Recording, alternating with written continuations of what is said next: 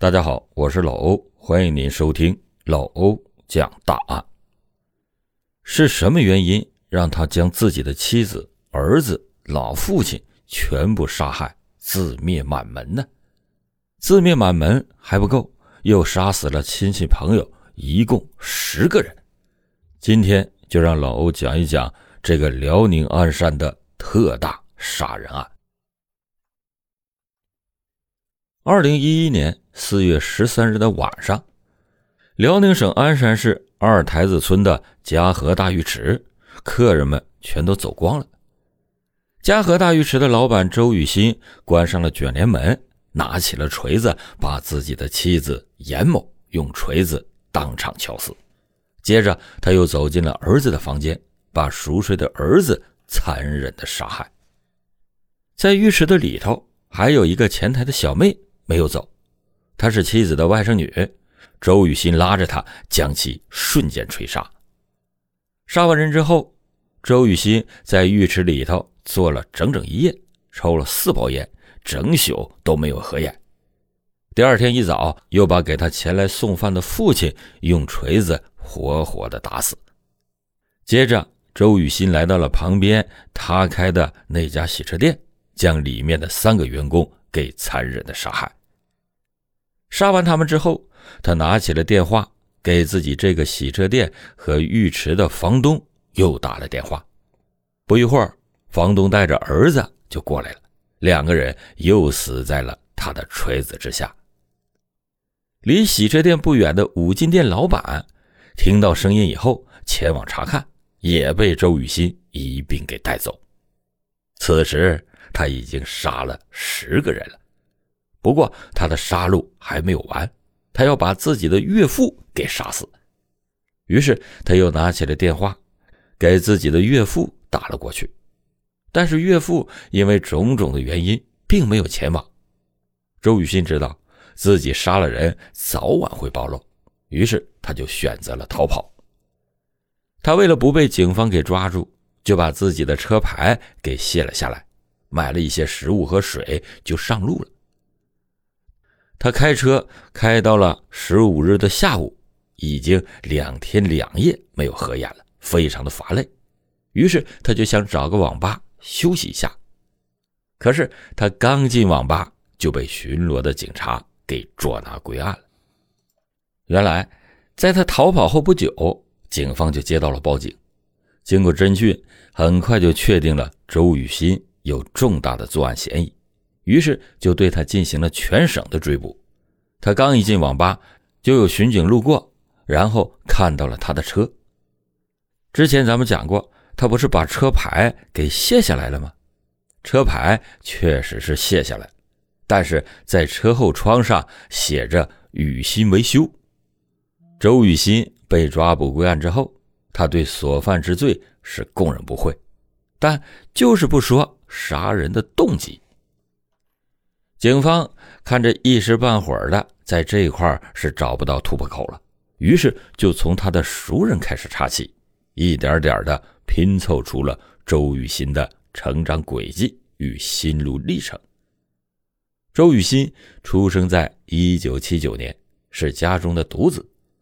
虽然父母是近亲结婚，但是这并没有影响到他的智商和健康。他妈妈在他四岁那年就因病去世，他是被父亲一手给带大的。聪明的周雨欣中学毕业之后，来到了电子技术学校学习。毕业之后，开了一家电器维修的店，靠这个店他挣了不少的钱。但是他不满足，所以又回到村里边开了一个小型的机电维修厂。此时他年纪已经不小了。他就在媒人的介绍下与同村的严某结了婚。结婚以后，严某为他生了一个儿子。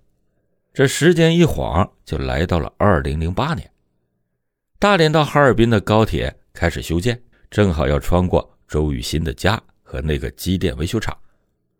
机电维修厂被拆除了，政府给了他一大笔的赔偿款。有了这个钱，周雨欣就可以大展身手了。他和媳妇住进了岳父家的小偏房，不花钱买房，那就是为了要弄一个更大的厂子。他看准了岳父家门口的那块地，周雨欣就把拆迁款全都扔了进去。没有想到，实操比想象可难多了。这些钱不够了，于是他又去借钱，亲戚朋友都借了个遍，终于把厂子建的差不多成型了。然而，他这个大厂子建下来之后，生意却非常的惨淡，自己的拆迁款打了水漂不说，还欠了一屁股的债。然而，他并没有在创业的道路上停下来，在欠了很多钱的情况之下，再次的大举借债，开了现在这个浴池和洗车行。这俩买卖依然是生意惨淡，因为原来的那些欠款他一直还不上。于是就爆发了矛盾。原来周雨欣的借钱对象基本都是媳妇那边的亲戚，一时半会儿还不上，这些人就都去找他的老岳父去了。老岳父对他的意见非常的大，经常在外面说他的坏话。这些坏话慢慢的可就传入到了周雨欣的耳朵里了，他和老岳父的关系瞬间恶化。同时，他发现自己的老婆严某竟然跟别人在网上搞起了不正当的男女关系。周雨欣感觉瞬间从头绿到了尾。更可气的是，他媳妇的外甥女还有洗车店的三个员工都知道这件事儿，自己竟然是最后一个知道的。周雨欣恨死了他们，总觉得这些人在背后对他指指点点。似乎都在嘲笑他是一个绿王八。就在这个时候，房东又找上门来跟他要房租。浴池和洗车店的生意最近也不怎么好，一时间房租根本就拿不出来。不想这个房东竟然在门口当着无数邻居的面，还有顾客的面，指着鼻子对他破口大骂。周雨欣感受到了奇耻大辱。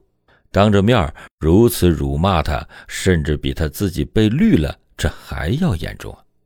于是他就下定了决心，要把那些侮辱他的人全部杀死。那些人是谁呢？他的岳父、妻子还有房东。那他又是怎么把前台和三个员工给杀了呢？他们又知道了他的什么秘密了吗？还有就是他自己的儿子和老父亲，他们也不知道。再说那可是至亲呐，他怎么就能够狠得下心去把他们也给杀死呢？在后来接受《法制日报》采访的时候，周雨欣面对无比真诚的记者，他开口了。他说：“他之所以杀了亲爹和儿子，那是因为他犯了案之后。”他父亲和儿子就会成为杀人犯的爸爸和儿子，他们根本没有办法再活下去。我还不如把他们就一并的给带走。那么，为什么周雨欣会走上极端的道路呢？就算是被人辱骂，被戴上了绿帽子，也不至于把他们全都给杀死吧？经过犯罪心理学专家。对周雨欣的认真研究与调查，终于找到了关键所在。所有的这一切都是因自卑而造成的。周雨欣的父母是近亲结婚，虽然她的生理和心理都正常，可是从小就受尽了别人的白眼，而又那么巧，他妈又是精神病，所有的人也都认为他也精神好不到哪里去。所有这一切的一切，让他感到非常的自卑，而自卑的人往往更想证明自己，所以他不顾一切的去创业。他把面子和尊严看得比什么都重要。当有人损害他的面子的时候，就如同杀了他一般。所以他必然会采取最最极端的手段来进行报复。最终，周新宇被判处了死刑。剥夺政治权利终身。